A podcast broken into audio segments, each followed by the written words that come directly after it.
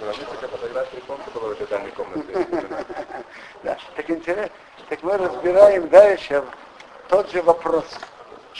Раз евреи сказали нацию Нишма, то зачем надо было их заставлять? Если кто-то готов, зачем его заставлять? Да. А вопрос, от, от, откуда, откуда мы знаем, что они не готовы были принять и устную тоже? Если были не готовы, так не приняли бы. Раз были готовы, значит приняли. Не, их пришлось Смотрите, то, что я могу сказать. Они уже сказали нашего Нишма, но может быть они бы передумали, когда они увидят большой огонь, что это настолько непросто, что вышло его душа. Это говорит. Вышло что? Когда, когда они им сказали о них Хашималакеха, то вышла душа тому. Может быть, когда такое потрясение, такое потрясение могут испугаться. Теперь. Э, вопрос, вот зачем говорить, зачем заставлять, если они уже сказали нацию Нишма и уже приняли, они уже согласились. Сели на корабль, нам уже прыгнуть Так потос вот это значит так, они сказали нацию Нишма, но а может быть, они передумают, увидят, насколько это может быть страшно, и будут у горы, услышат голос Бога. Так что они не передумывали, что они знали, смотрите, э, да, дороги назад нет. Все. Так. Э, это ответ Тосфот. Что они не передумали. Рабмейр Симха говорит так.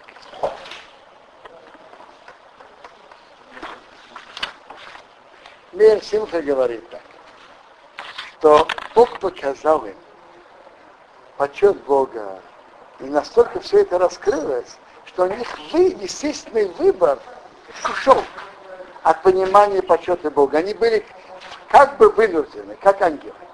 Они увидели, что все творение зависит от получения Торы. То есть, и, и, и на этом Рафмейр Симха я говорю такой пример.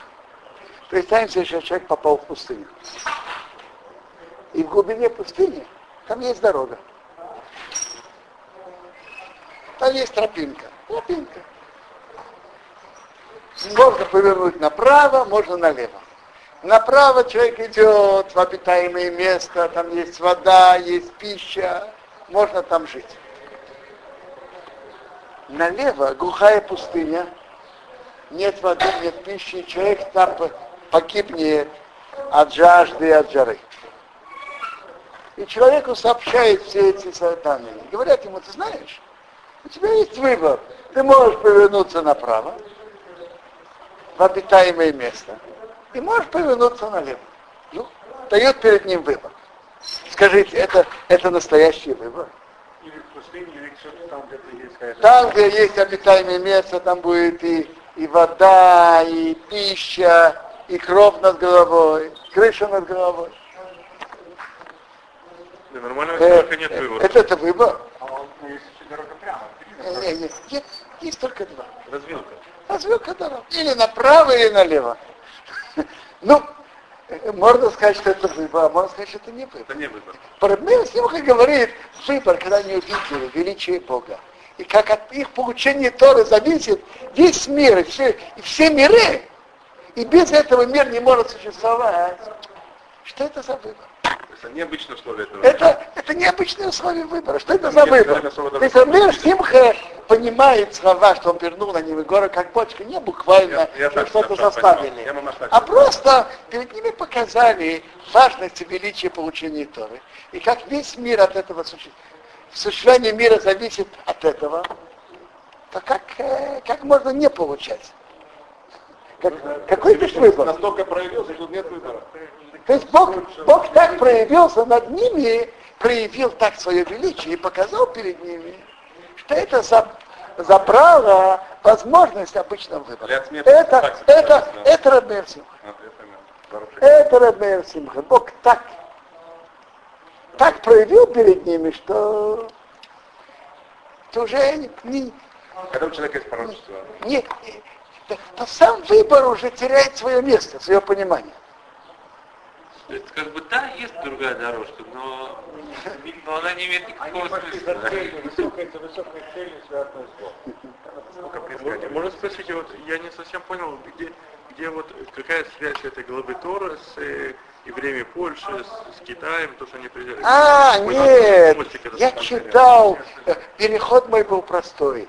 Я читал про Медраж, и Медраж говорит про чудеса, которые Бог делает для тех, кто учит Торы, и помогает, чтобы их не, не другие народы, не шмат, никто их не преследовал. Так я привел несколько примеров и оттуда, приведя слова Мидраша. Это продолжение того же Мидраша, который говорит про получение Торы. Про, про слова эти Мидраши я при, привел эти вот эти события. Очень часто одна из, один из аргументов, один из аргументов людей, которые э, говорят, вот за, что, за что евреев убили столько миллионов, там кто-то пытается сказать, вот не соблюдали в Германии евреи, а говорят, вот в Польше целые общины соблюдали, погибли целые общины, это один из аргументов тех кто, людей, кто не понимает, как... как а, я вам скажу об Александре, это, это, это, это, это, это, отдельная тема, что вы поднимаете. Но это, я, я просто не хотел бы ее коснуться такой широкой темы только вскользь. Э, если хотите, блин, это разберем. Следующий. Э, следующий щищи невозможно. А. Через щищи, пожалуйста. Через щищи с удовольствием. Вы будете. Нет. Вопрос. Александр спрашивает такой вопрос, который люди задают. Если сказать, что из-за нарушения евреев приходят беды, скажем, Вторая мировая война, что у многих евреев в Германии и в других местах, которые отошли от Торы, были же евреи Польши, которые соблюдали то. И вот смотрите, ведь Бог смотрит на весь еврейский народ, как на одного человека, как на один организм. Есть такой взгляд Бога на, на весь еврейский народ, как на одного человека. есть взгляд Бога на весь мир, как на одного человека, как было перед потопом. Есть взгляд Бога на целый город, как на одного человека. Бог смотрел на весь еврейский мир в целом. Теперь есть Гифки Гемора, который говорит в еще более острой форме. Гемора Бабакама говорит так, что когда начинается, начинается наказание от Бога, когда есть негодяи в мире. А начинается с садыким, с благородных людей. И Гемора приводит там, как написано в главе Мишпатим, кисейца иш, когда выходит огонь. Почему? Кимоца кейцим. Нашлись колючки, есть колючки. А кто сжигается первым? Венехал годыш. Сток зерна был сожжен. Не колючки. Сток зерна сжигается еще раньше колючки. Огонь выходит из-за колючек. А сжигается прежде всего... Огонь с колючками. Нет, это, это в Торе написана эта фраза. Кисейца иш венехал годыш. Кисейца иш умоцу кейцем венехал годыш. И Талмуд говорит, наказание приходит, потому что есть колючки, есть преступники, нарушители. А начинается наказание с хороших. И почему Рамеши Хайм Вуцатов Дарахашем говорит, потому что немножко наказания для цадыкин, это равносильно много наказаний на плохих. И эти садыким от этого не проигрывают, потому что они от этого поднимаются на более высокий уровень, так они страдают не из-за себя, из-за всего еврейского народа, и они поднимаются из-за этого на более высокий уровень.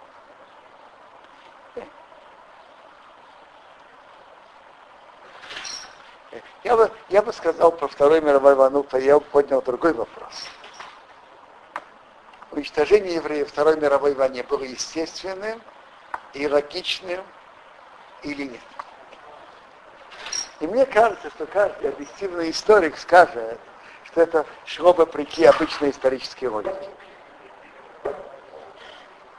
Теперь почему, как, э, скажите, одно Из, во-первых, в начале 20 века никому бы это в голову не пришло, что такое может произойти. Тем более в такой цивилизованной стране, как Германия. И, и, и я вам скажу, допустим, такие штрихи. Брать батальон из фронта и пересылать в концлагеря для уничтожения соверш... совер... совершенно нелогично. Тут были расчеты Бога. Я вам скажу, я не хотел сейчас на этом слишком останавливаться. Я ответил на ваш вопрос, а более подробно, может, в другой раз. Теперь, Теперь, значит, Рабель Симха говорит своим ответом так. Конечно, был выбор. Конечно, евреи выбрали. Они сказали, да, Саванишма. Но что это за выбор? Видя, видя, как от Тора существует весь мир, и без этого весь мир пропадет, это выбор. Вот вы, вы дадите, предложите ребенку вкусную конфетку, или, или или, я не знаю, что-то другое, совершенно невкусное. Или бульон. Так ребенок выберет конфетку. Но это выбор. Сухой кусок хлеба и, и, вкусный, и вкусный пирог. Ну, скажи, ребенок выберет, действительно, выберет вкусный. Это выбор. То есть был выбор, но что это за выбор, зная, что от этого существует весь мир, как мы сейчас вот тут прочитаем, прочитаем вот тут как раз, вот тут написано так, прямо возле этого написано. А у них они это поняли уже Ты. после слов, после нас они не шмали поняли. До этого они не понимали, сколько это важно. О Махиске написано. Речь хочет говорит, Ваера Ваивеки Боки Емашиши. Говорит так. Мишомаем с небес и шматодин. Ты сообщил суд. Эрос Ярова Шакота. Земля боялась и была тихо. Если боялась, почему была тихо, а если была тихо, почему боялась? Вначале боялась. То есть, когда она не знала, евреи примут Тору или нет. А потом успокоилась. То есть, от принятия евреями Торы зависело того, будет существовать мир или нет. Речь говорит, было вечер, было утро, шестой день. Почему Хаисир, Ашиши? Бог сделал условия створения мира, сказал, если евреи принимают Тору, вы существуете. А если нет, то вы превращаетесь в ничто. А, то есть мир разрушен? Да. Так весь мир зависел от, от того, что евреи получат Тору. Тогда раз народы мира придурки должны были умолять евреев соблюдать Тору, создать им супер условия. Вы совершенно правы. Не были бы у них мозги, они бы они бы сохраняли, так и написано, они бы сохраняли храм, в котором молится за весь мир. Если бы они знали, что это центр жизни. Они должны были умолять, только бы евреев окружить стеной, только умолять. Они бы, по-моему, есть такой видаш, если бы они знали, что это приводит, они бы представили каждого еврея двух солдат. Соблюдай, соблюдай заповеди, не нарушай. А как называется эта гора? Гигит или как ее называют? Что? Арсенал. Арсенал. Нет, а то, что гора сверху. Ар, кигиги, как бочка. Как бочка. Но надо еще понять, гемора, гемора же в Агаде не, не имеет в виду буквально, очень часто это не буквально. То, есть проблема Симхе, само то, что их поставили в такое положение, сообщили всю эту информацию, поставили их выбор. Это пшат. Как это не выбор. Я так понял, что она Да. Теперь, это, это Пшатра Мерсимха. Морал из про Праг в своей книге про Тору, Тиферет Исраил по получению Тору, про Тору. И он спрашивает, задает этот вопрос. И он дает свой очень интересный ответ. Он, он очень глубоко философски разбирает многие вопросы, очень глубоко. Все, все истории у него. И Тагадот Хазал, он говорит так коренные вещи в мире, это ненормально, чтобы они зависели от случайности.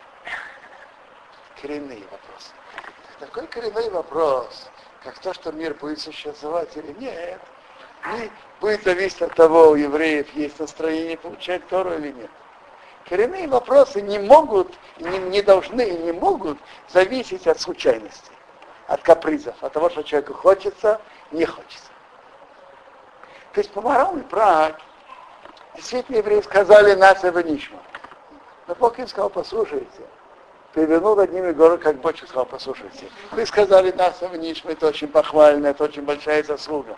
Но что вы знали, что весь мир от этого зависит. У вас есть настроение, нет настроения, вам хочется в этот момент, вам не хочется. Весь мир зависит, и это обязательно должно быть. Без этого вы не можете жить. Когда это был символ, а не угроза.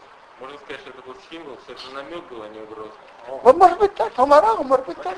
Им, по моралу им сказали так, послушайте, вы хотите, не хотите, сказали, сказали очень хорошо. Вы хотите, не хотите, есть настроение, нет настроения. От этого зависит сосуществование мира. Не будешь кушать, умрешь от голода. Не в буквальном смысле, что упадет гора, просто вообще Э. не будет. Да. включает. То есть по моралу евреи сказали нас ничего. Но им сказали, смотрите, смотрите, братцы, мир без Торы не может существовать. И если бы мы даже не имели бы желания, вы были бы обязаны принять Тору. Это уже после того, как они сказали на После того, как они сказали, А, а если после бы они того. не сказали на Асава ничего? Если бы Это, они, Тоже случайности зависит. Ска- Скажут или нет. Как они могли не сказать после всего? даже если вы не сказали, нас вы не, вы не хотели, мир без Торы существовать не может, и вы обязаны и должны принять Тору. Хорошо. Шаббат шалом, и чтобы был Шавот самое.